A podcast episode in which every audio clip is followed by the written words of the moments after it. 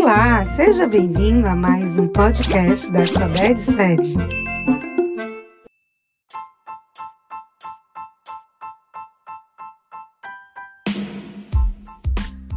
Olá, eu sou Hernani Barbosa, professor de arte da Rede Estadual de Ensino do Ceará, e hoje trago para vocês um assunto muito importante que tem sido cobrado no Exame Nacional do Ensino Médio, Enem, o modernismo europeu. Então fica comigo porque a arte está na rede. Bem, mas você já ouviu falar em modernismo europeu? Se não, para iniciarmos a nossa conversa, eu vou dizer para vocês que modernismo europeu também é conhecido como vanguardas europeias. Mas o que é vanguarda? Bem, a palavra vanguarda vem do francês.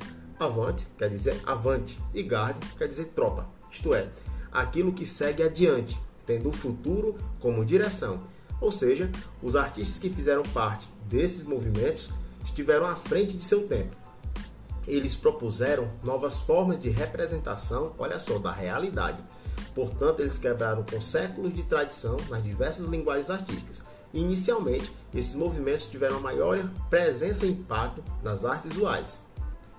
Os artistas deixam de seguir os padrões pré-estabelecidos pelas escolas e academias de arte. As principais correntes artísticas do modernismo europeu foram expressionismo, fovismo, futurismo, cubismo, dadaísmo e surrealismo. Esses artistas buscavam maior liberdade para produzir suas obras. E no caso da pintura, gente, isso foi impulsionado principalmente, olha só, pela invenção da máquina fotográfica no século XIX. Assim, surgem novas formas de representação da realidade. O impacto desses movimentos, como eu mencionei, aconteceu em diversas áreas como pintura, escultura, literatura, cinema e música.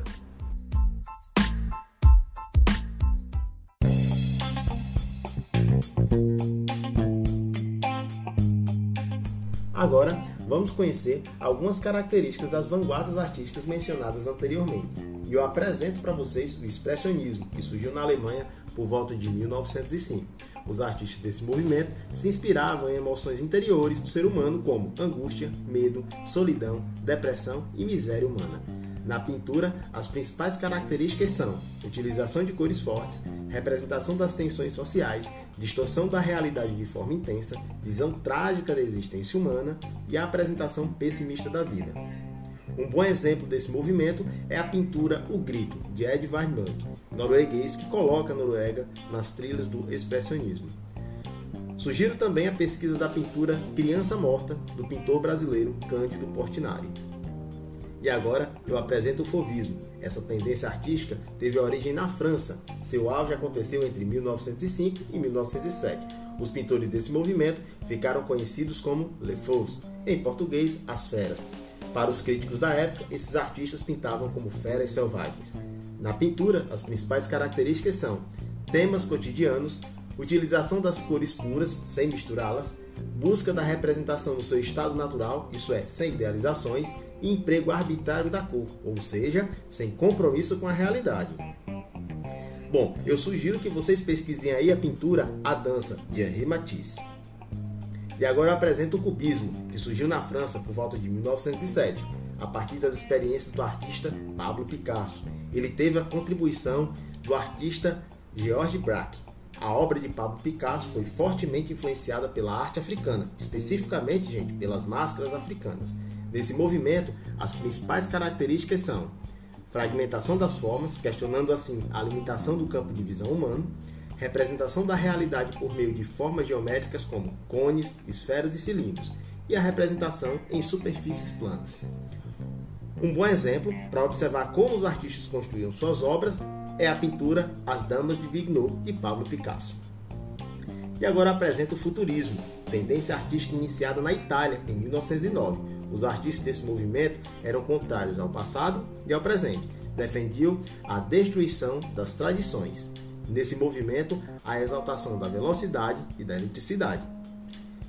Em suas obras, os artistas buscavam dar a ideia de movimento. Outras características são exaltação da tecnologia, luz elétrica, trem e automóvel, e destruição completa das tradições. Bom, como exemplo, sugiro que vocês pesquisem aí a pintura Velocidade do Automóvel de Giacomo Balla. E agora eu apresento para vocês o dadaísmo, iniciado em Zurique, Suíça. Essa tendência artística buscou romper com a sacralização da arte clássica. As principais características desse movimento são trabalho com o ilógico, arte metalinguística, isto é, a arte é explicada pela própria obra de arte. Arte no sense, ou seja, arte sem sentido. As obras trazem um teor de irracionalidade e a técnica do ready-made, que foi criada por Marcel Duchamp. Um bom exemplo para saber mais sobre essa tendência artística é a obra Fonte, de Marcel Duchamp. E agora eu apresento o último movimento, o surrealismo, tendência artística que surgiu em 1920 na França. As obras de arte nesse movimento se caracterizam pela espontaneidade. Os temas das pinturas são baseados nos sonhos, gente, e no subconsciente humano. Assim, as pinturas são muito mais impulsivas. Esse movimento foi liderado pelo artista André Breton, Principais características na pintura são influência da psicanálise a partir da obra de Freud, obras do mundo onírico, ou seja, dos sonhos, maior liberdade de pensamento e utilização de elementos abstratos. Eu indico que vocês pesquisem a obra A Persistência da Memória do artista espanhol Salvador Dalí.